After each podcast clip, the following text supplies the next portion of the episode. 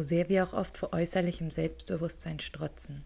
Ich habe die Erfahrung gemacht, dass die selbstbewusst wirkenden Frauen häufig die unsichersten sind. Die Kämpferinnen sind meistens die, die sich als Verliererin empfinden. Aber wir müssen nicht kämpfen, denn wir sind keine Verliererin. Wir sind wichtig.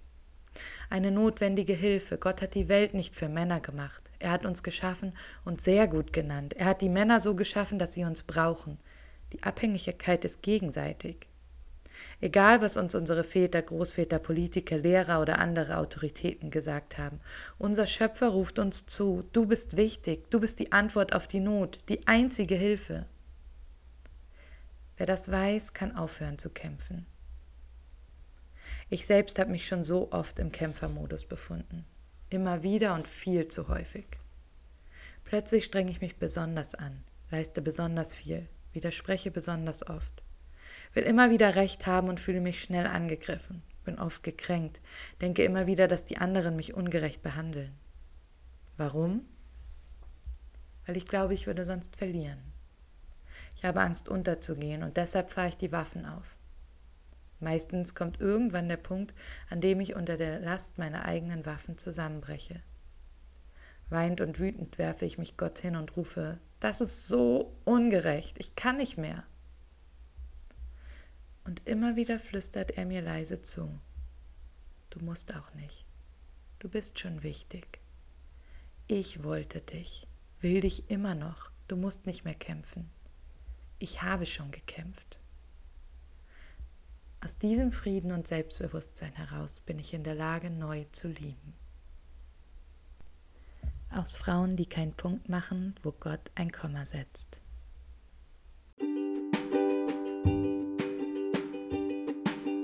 Du sehnst dich nach Inspiration, bist immer wieder auf der Suche nach guten christlichen Büchern, Autoren, Kreativen und Leitern. Du hast Lust auf interessante Persönlichkeiten, die sich öffnen und dir einen Blick in ihr Inneres erlauben. Du willst alles, nur keine Oberflächlichkeit. Du möchtest richtig deepen Talk in fröhlicher und authentischer Atmosphäre. Oh, dann bist du hier genau richtig. Ich bin Sarah Keschkaran und ich nehme dich mit auf eine gemeinsame Reise. Unterwegs zu uns.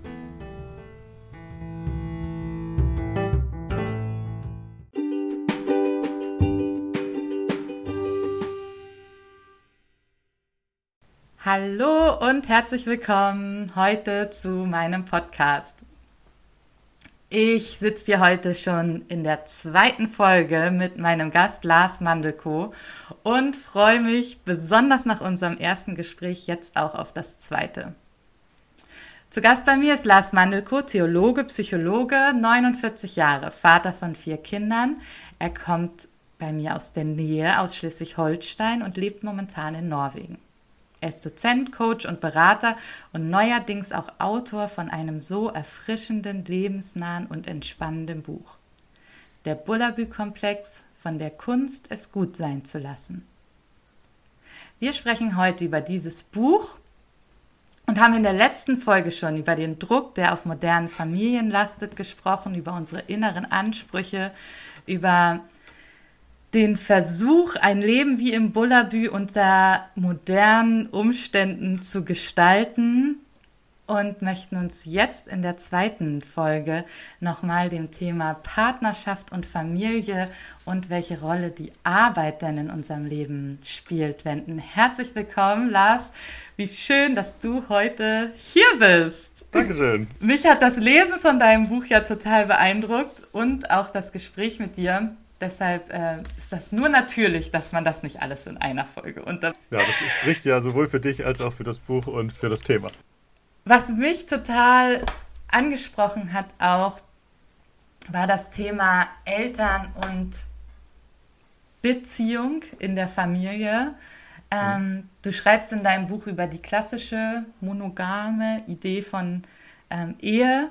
Ähm, zwei Menschen, Mann und Frau, als Leben lang, lebenslanges Paar und Eltern für ihre Kinder. Ich finde das total schön, dass du das so, also dass du der Realität, dass das nicht immer so ist, irgendwie ganz ohne Verurteilung Raum gibst und trotzdem dich irgendwie so abgrenzt und sagst, ja, ich kann jetzt nicht über alle Formen einer Familie sprechen. Ich hm. bleibe jetzt mal bei dieser, bei dieser Idee und sagst ja auch, dass das schon die Idee ist, die die meisten Menschen noch verfolgen, oder? Was würdest du so aus Ja, genau, also das ist so rein statistisch ist das so, mhm. ähm, dass das die Idee ist, die die meisten äh, geprägt hat und die die meisten auch so äh, suchen und versuchen. Ähm, ich habe da immer wieder drüber nachgedacht, als ich das Buch geschrieben habe, wie viel, wie differenziert ich das denn nun machen soll. Mhm.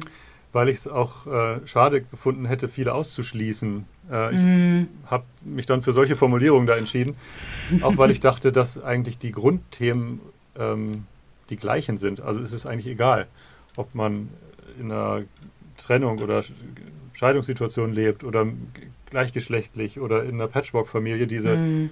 grundsätzlichen Themen ähm, und dieser Bullaby-Wunsch und so weiter, die sind eigentlich überall da, mhm. sodass äh, ich da nicht vorher sortieren muss, bevor ich dann sage, das gilt jetzt nur für die oder nur für diese klassische Familie und so weiter.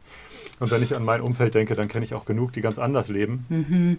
Ähm, und ich habe äh, da gar keine Veranlassung, irgendwie Liebe zu gewichten, als wäre das mhm. eine nun anders oder besser oder schlechter, sondern ähm, ich glaube, diese Grundthemen von Partnerschaft und Familie, die, die ziehen sich so durch, egal welches Modell man nun gerade verwirklichen kann. Mhm. Also, und die Grundidee von dem Buch auch liegt ja schon lange zurück. Das ähm, kam daher, dass ich mal mit einem sehr guten Freund ähm, gesprochen habe, der sich von seiner Frau trennen musste, weil sie psychisch krank war und es einfach überhaupt gar nicht mehr ging, mhm. ähm, gemeinsam zu leben.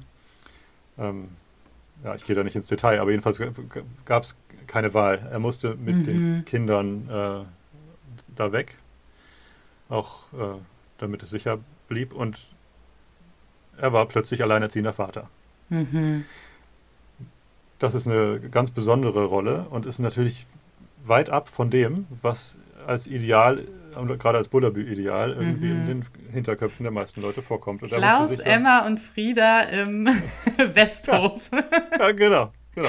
Das, und er kam, im Gespräch mit ihm kam, kam ich so drauf, dass dieses Bullabü-Bild nicht nur schön ist sondern dass es mhm. gerade die, die das nicht leben können, ordentlich unter Druck setzen kann. Mhm. Also äh, er und sein Schicksal waren so ein bisschen der Ausgangspunkt dazu, das auch mal kritisch zu betrachten, was das eigentlich bedeuten kann für eine Familie, wenn es, äh, wenn das Leben anders läuft. Mhm. Hm. Und ich finde, er hat das großartig gemacht. Ja. ja. Schön. Ja, ich finde das total schön, dass es so, dass du so offen bist dabei. Ich bin jetzt ja auch in einer äh, also Ehe mit einem Mann und Kindern. Und mhm. ich hab, äh, bin jetzt Anfang 30, mein Mann ist Ende 30 und ich habe in letzter Zeit immer wieder an dieses ähm, Spiel gedacht. Ich weiß nicht, ob du es kennst beim Springseilspringen. Ja. Gibt es das so verliebt, verlobt, verheiratet, geschieden? Wie viele Kinder wirst du kriegen? Kennst du das? Genau. Ja, ja. Und dann, je nachdem, wo man stolpert, das ist man dann oder so viele Kinder kriegt man dann und wer besonders gut springt, kriegt halt 100 Kinder oder so. Mhm. Ähm, und da wurde das halt immer schon so als Kind wie so eine natürliche Abfolge, so verliebt, verlobt, verheiratet, geschieden. Mhm. Ähm, und ich habe jetzt, ohne das jetzt so richtig anzuvisieren, aber halt schon relativ früh geheiratet und bin, würde ich mal sagen, so den typischen Weg gegangen. Ne? Also ich habe mhm. meine Schule, Ausbildung, heiraten, Kinder kriegen, mhm. verliebt, verlobt, verheiratet. Mhm. Und dann würde jetzt ja der nächste Schritt geschieden heißen, ähm, was ich jetzt über meine Ehe nicht sagen kann, aber tatsächlich, wenn ich so mein Umfeld angucke, mhm. sieht es manchmal fast so aus, als wäre das so der ganz natürliche Weg. Statistisch gesehen ist es ja fast gleichberechtigt. Also es, ich glaube nach wie vor äh, ein Drittel oder bis zur Hälfte aber ich glaube, glaube irgendwo dazwischen, ne? Mhm. So statistisch in Deutschland. Und dann kommt es auf die, darauf an, ob es auf dem Land oder in der Großstadt ist. Ja. Oder so. Aber es ist jedenfalls weit davon ab, dass es eine Ausnahme wäre. Ja, und auch so dieses Bild von wegen, ja, Christen passiert das nicht oder wir haben ja Gott oder so. Mhm. Also das ist auf jeden Fall in meinem Umfeld ähm, nicht der Fall, dass alleine der sonntägliche Kirchgang einen mhm. da einer, vom Scheitern in der Ehe bewahrt. Mhm. Ähm, und du sprichst da in deinem Buch von drei Zutaten für mhm. eine, das ist ja auch schon mal entspannt. Es ist ein Kapitel mit nur drei Zutaten und nicht, und nicht zwei einfach. Bücher. Genau, es ist easy, easy. Jetzt kommt der Schlüssel zu einer gelingenden. du sagst, es ist Freundschaft, Partnerschaft und Leidenschaft. Mhm. Freundschaft habe ich so mitgenommen, ne? so das Miteinander abends auf dem Sofa sitzen, sich Dinge anzuvertrauen, ähm, ja, sich was zu sagen haben, vielleicht auch äh, mhm. so im, auf ganz freundschaftlicher Ebene eben. Ähm, Leidenschaft finde ich auch mhm. interessant, mhm. sagst du, ne, ist eben so das Feuer, was auch also man kann ja auch leidenschaftlich hassen oder sich mhm. leidenschaftlich immer wieder die Sachen um den Kopf schmeißen. Aber man kann eben auch leidenschaftlich lieben. Also auch körperliche Liebe ist ja zum großen Teil Leidenschaft. Ich weiß nicht, ob du das da so mit reinzählen würdest. Mhm. Naja, also alles, was so unvernünftig eben auch ist. Ne? Und mm. äh, eher durch Impulse gesteuert als durch Logik. Mhm. Mhm. Und dann nennst du den Bereich Partnerschaft. Mhm. Und ich fand das besonders interessant, denn du vergleichst unsere heutigen Eheverträge und Alltagssituationen, in denen wir über wer bringt den Müll raus und wer holt die Kinder ab und wer arbeitet wie viele Stunden, mhm. ähm, mit Verträgen vergleichst. Also du sagst, mhm. sie sind gar nicht so weit entfernt von den ähm, arrangierten Ehen, die wir so aus der Vergangenheit oder aus anderen Ländern kennen, die nur ein Vertrag sind. Was sind deine Gedanken dazu? naja, also ich glaube, erstmal muss ich sagen, dass diese, diese Idee ja äh, unter dem Kap in dem zweiten Teil des Buches äh, steht, wo es darum geht, es gut sein zu lassen. Mhm. Und äh, die Hauptidee ähm, ist ja nicht nur, dass es diese drei Zutaten gibt: Freundschaft, mhm. Leidenschaft und Partnerschaft, sondern dass ähm, ich meine Ehe für gut genug erklären kann, sobald, solange, sobald von allen dreien genug da ist. Mhm. Also die, ähm, ich glaube, dass viele sich in der Ehe überfordern, so habe ich das auch als Paarberater oft erlebt, weil sie erwartet haben, dass auf allen drei Ebenen 100% äh, Erfüllung herrscht. Mhm. Also ich, es ist nur dann eine gute Ehe, wenn wir die besten Freunde sind, mhm wenn das Alltagsleben, also sagen wir mal das partnerschaftliche, reibungslos funktioniert und die Leidenschaft glüht. Mhm. Und zwar 24-7. Dann ist es dann ist es etwas, was wert ist, Ehe genannt zu werden. Und alles andere ist eigentlich irgendwie fehlerhaft mhm. und ähm, müsste hinterfragt oder bearbeitet werden die Entspannung, glaube ich, tritt dann ein, wenn ich äh, versuche, das eher als eine Summe zu betrachten. Also wenn wir mhm. da dreimal 33 Prozent hinkriegen, sind wir bei 99 und das ist doch ziemlich gut. wenn ich mir aber das Einzige, das, das, äh, den, den, Bereich Partnerschaft anschaue und sage, ja, das mhm. ist jetzt ein bisschen so 50 Prozent, da sind viele eben sehr unzufrieden. Aber ich glaube, es ist doch besser, als man so denkt, mhm. wenn die mhm. Hälfte gelingt. Ja, und ähm, darin sieht man ja auch die Unterschiedlichkeit jeder Ehebeziehung, wie oh das unterschiedlich zusammengesetzt ist, oder? Genau, es ist sehr, sehr unterschiedlich gemischt. Und ähm, deswegen ist ja auch nicht jede glückliche Ehe gleich. Mhm. Es gibt glückliche Ehen, die sehr leidenschaftlich sind, mit viel Streit. Ähm, und die aber deshalb stabil sind, weil es einen großen Anteil Freundschaft gibt, der das Ganze trägt. Mhm. Und es gibt eben auch ähm, Partnerschaften, vielleicht ist das ach, ich weiß gar nicht, ob es altersabhängig ist, aber ich sehe das so gerade bei vielen älteren Paaren, mhm. die eine sehr gute Partnerschaft haben, die sich unterstützen. Ähm, da guckt man manchmal hin und denkt, ja, wo ist denn da das Feuer? Ist vielleicht nicht so viel, aber die kennen sich sehr gut und es ist eine gute Partnerschaft. Wer wäre ich zu sagen, das ist keine gute Ehe? Mhm. Nur weil es eben dann nicht so leidenschaftlich ist vielleicht.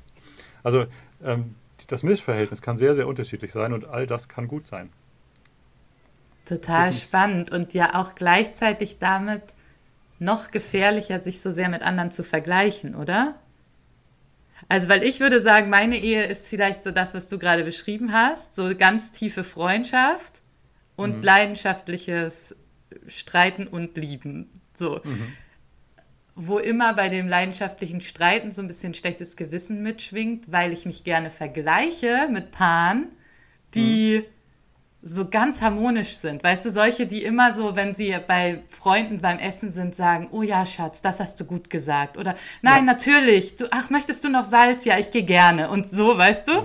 Ähm, die immer so in, in Wir-Form sprechen. Wir mögen das. Ja, ja, genau. Also und sich immer gegenseitig bestätigen und irgendwie so eine ganz tiefe Zuneigung haben. Im Gespräch mit solchen Leuten stellt man dann oft fest, dass die sagen, oh, ich würde mich mal gerne richtig streiten. Dann würde ich mhm. endlich mal auf den Tisch kommen, was so in uns brodelt. Ja, genau. Ähm, aber ja, und also so kann ja deren Ehe trotzdem gut sein und meine auch. Ja, aber meine ist ja. ja nicht schlecht, weil sie anders ist als deren so, ne? Ja, ganz genau. Also es wird äh, einerseits überflüssig, sich zu, zu vergleichen. Mhm. Und andererseits ist es natürlich auch nicht ohne Anspruch, wenn man guckt, bin ich denn zufrieden? Also kann ich mit diesem Mischverhältnis gut leben? Kann mein Partner, meine Partnerin mit diesem Mischverhältnis gut leben? Ähm, das heißt ja nicht, dass jede Ehe einfach so bleiben soll, wie sie ist und man da nichts dran verändern kann. Also viele mhm. Ehen verändern sich ja sehr im Laufe der Zeit. Und auch das ist ja so ein Teil. Ne? Wann, wie viel Platz für Leidenschaft ist denn bei drei kleinen Kindern? Mhm. Ähm, wie viel Partnerschaft braucht es denn am Anfang, wenn es ganz viel Freiheit da ist? Das mhm. ändert sich ja. Also, ähm, und deswegen ist, ist, eine Ehe wahrscheinlich eher nicht gut, wenn sie immer gleich ist. Ja, total cool. Und jetzt nochmal auf die Partnerschaft zu sprechen zu kommen. Ne? Ja. Ich weiß nicht, ob dir der Begriff Mental Load, also das ist zumindest so in meiner Blogger, Instagram-Szene und so im Moment das Wort. So. Erklär mal. Mental Load ist das, was man jetzt so umgangssprachlich als das bezeichnen würde, wo eben die Frauen sagen, wir tragen das alles. Also mhm. welches Kind hat wann Geburtstag, wer besorgt das Geschenk, haben wir Geschenkpapier, ähm, wo okay. hängen die Stundenpläne? Wer schreibt die Einkaufsliste? Essen wir genügend Vitamine? Wann hat die mhm. Schwiegermutter Geburtstag? Äh, ah, welches ja. Kind hat welche Impfung? Also so solche Geschichten irgendwie. Mhm. Ähm, und das ist jetzt, würde ich sagen, so eine neue Bewegung Richtung Gleichberechtigung oder so, dass eben viele, besonders Frauen, sagen, ich wünsche mir, dass wir unseren Mental Load auch aufteilen. Hm. Und das kommt ja in diese ganze Diskussion von ne, sich den Haushalt aufteilen, die Kindererziehung aufteilen, so hm. rein.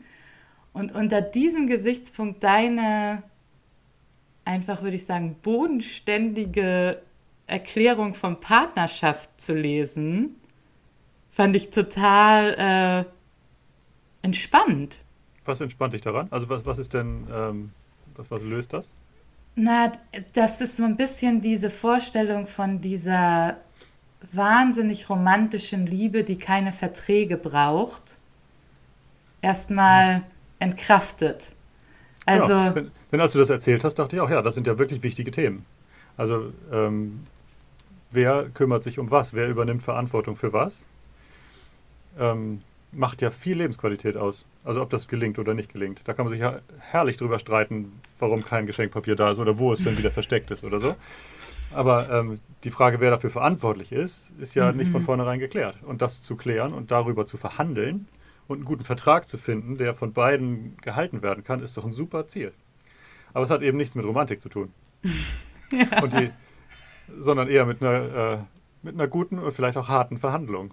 Mhm ich glaube, dass ein Missverständnis liegt da, wo man denkt, die Güte dieses Vertrages ist gleichzusetzen mit dem Grad an Romantik, den wir in unserer Partnerschaft haben oder der Leidenschaft mm. oder der Freundschaft. Das sind eben doch unterschiedliche Teile, die unterschiedlich gut sein können. Aber ein wichtiger Teil ist es ja. Vielleicht ganz gut, das ein bisschen getrennt zu betrachten. Ja, genau das nämlich hat mir, glaube ich, so gut daran getan, einfach mal zu sagen, aha, okay, unsere Partnerschaft. Also das muss hier laufen irgendwie, wir brauchen Geld auf dem Konto, wir brauchen Kinder, die morgens angezogen sind und abends irgendwann mit Zähne geputzt hm. im Bett liegen. Ähm, Möglichst. und so, ja, irgendwie, wir wollen Freundschaften pflegen und unsere Ehe und wer ist jetzt hier für was verantwortlich? Das muss man ja nicht unbedingt aufschreiben, aber dass man einfach so als ja, Vertrag oder ganz nüchterne Absprache zu sehen, hm. die einfach also, Teil der Liebe ist, aber auch nicht die ganze Liebe. So hm, finde genau. ich total gut. Und es lässt sich ja viel einfacher und entspannter darüber sprechen, wenn man sich erstmal einig ist, dass die Freundschaft gut ist.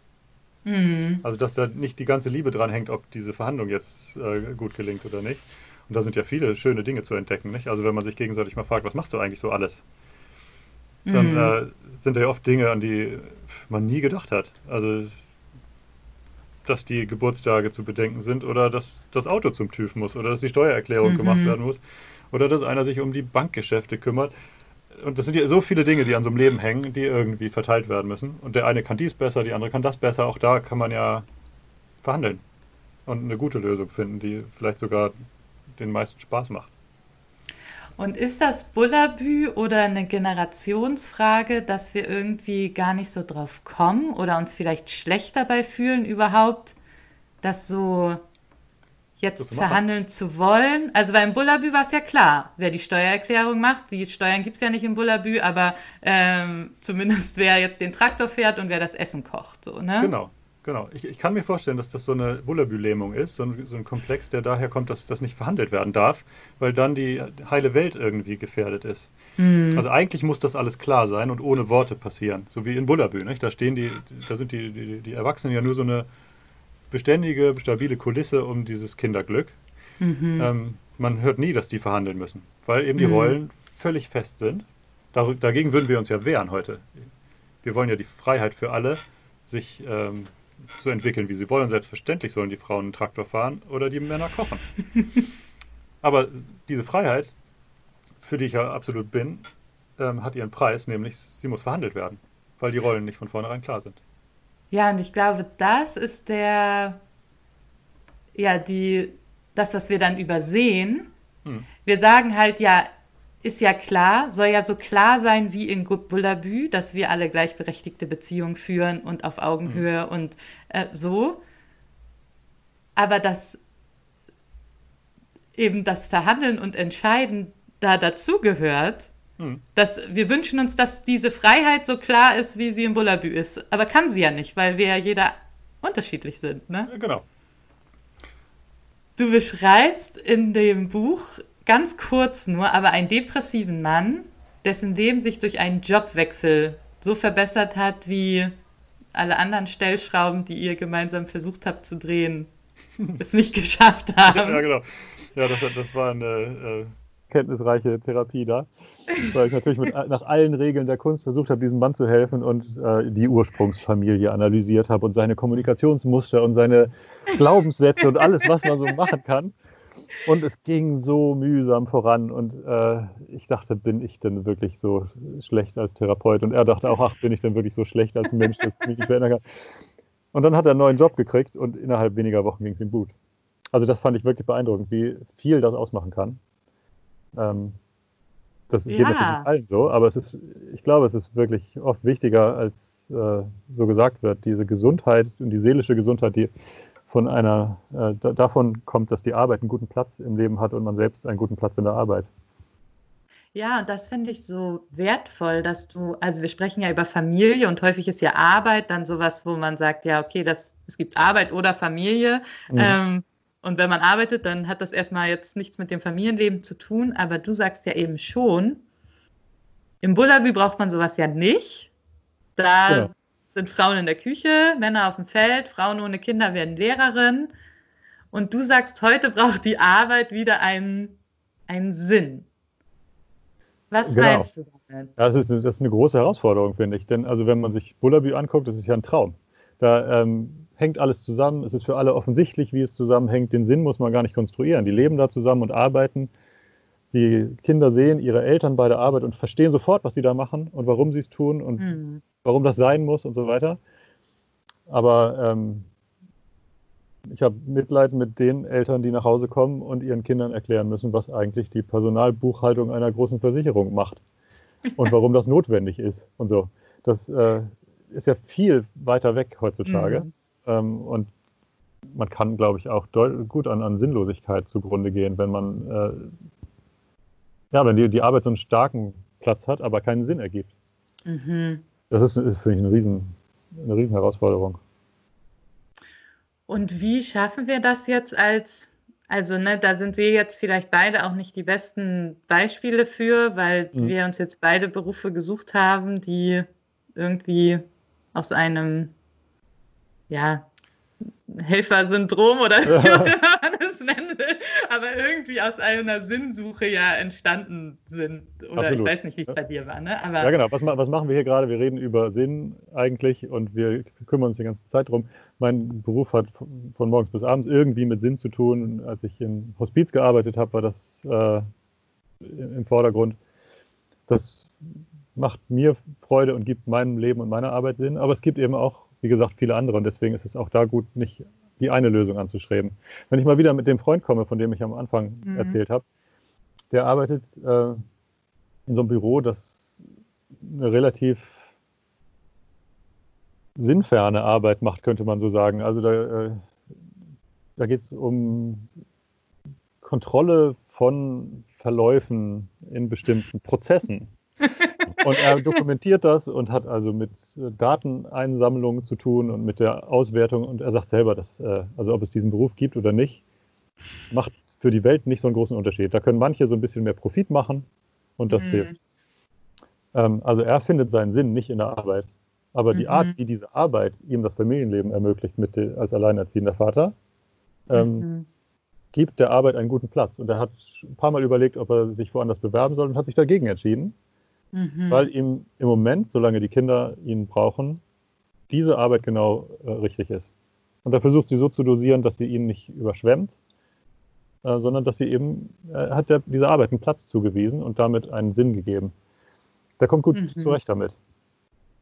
Ja, so wertvoll, ne? Dass auch das, also weil das ist wieder was aus meiner Zeit als Jugendleiterin, ne? Mhm. Dann hat man da die ganzen 16-Jährigen, ja, was willst du mal werden?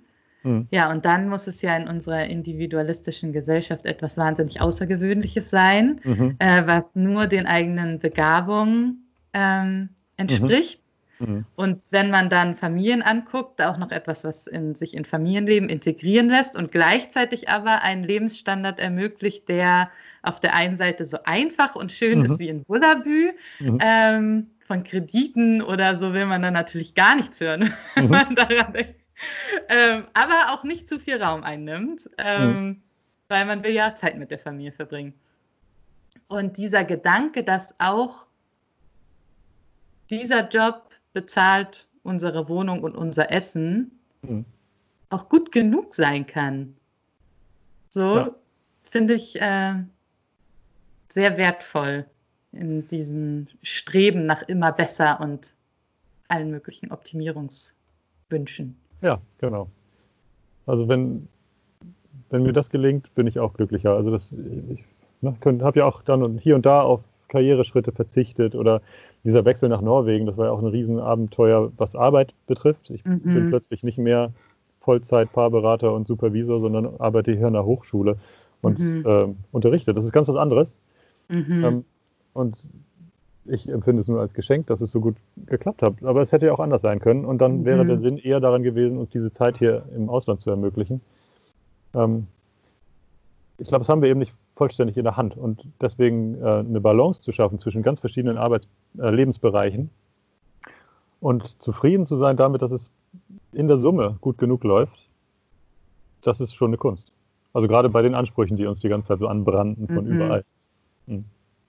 Ich finde eine Kunst, zu der du ein wahnsinnig guter Anleiter bist. Okay. und äh, finde das total inspirierend und bin dir wirklich dankbar, dass du ähm, auf meine Liste von Büchern, die ich weiter empfehlen kann, an schwangere Mütter, die ähm, ja einfach gute Mütter sein wollen mhm. oder gute Eltern, aber die Väter fragen mich meistens nicht. Ähm, da bin ich dir ganz, ganz dankbar für persönlich mhm. einfach, auch für diese Zeit, die du dir genommen hast für das Gespräch mhm. ähm, und die Zeit, die du in dieses Buch investiert hast. Ich glaube, dass du da ganz vielen Familien ein Segen bist ähm, und einfach so diese, ja, wir haben jetzt gar nicht mehr so viel. Ne? Im letzten, in der letzten Folge hatten wir nochmal so über diese Gnade gesprochen. Mhm. Du erwähnst das am Ende von deinem Buch, ne? dass dir das wichtig ist, dass Gott uns gnädig ansieht. Aber auch ohne, dass du es erwähnst, in den Kapiteln davor merkt man diese Gnade, diese, ja, einfach ja, was gibt es für ein anderes Wort? Gnädige Sicht auf den Menschen, auf das Zusammenleben. Und das ähm, können wir, glaube ich, alle gut gebrauchen. Und vielleicht auch auf sich selbst. Ja, schön, ja. dass du das sagst. Also ich, ich finde das ja eine ein großes Abenteuer, sowas, ähm, was so schwer zu formulieren ist, dann doch in Worte zu äh, fassen. Und am besten so, dass es ohne großen theologischen Überbau verständlich ist. Mhm. Also wenn das dann ähm, in solchen Alltagssituationen gelingt, dann bin ich natürlich froh. Denn, also ich, ich finde find ja Gnade ähm, sollte viel mehr spürbar als verstehbar sein. Mhm. Genau. Ja, ja, schön. Das ist dir sehr gelungen. Ich danke dir sehr. Und, Vielen Dank. Äh, freue mich schon auf dein zweites Buch. Okay, wo, worüber, soll es, äh, worüber soll ich schreiben? Oh, ähm, wir können ja mal so eine Umfrage unter, ähm, unter den Zuhörern machen. Ja, super, gib das mal weiter. Hm? Also, Vorschläge für ein zweites Buch an Lars Mandelko, jetzt bitte per E-Mail. Und ansonsten der Bullabü-Komplex von der Kunst, es gut sein zu lassen, gibt es ab wann eigentlich? Ich, ich glaube, ab September im SCM. Ja, meine ich auch. Ich glaube, September habe ich gehört. Wann genau, wissen die besser als ich. Aber September. September im SCM Verlag und überall, wo es Bücher gibt. Genau. Tschüss. Tschüss, tschüss. Vielen Dank.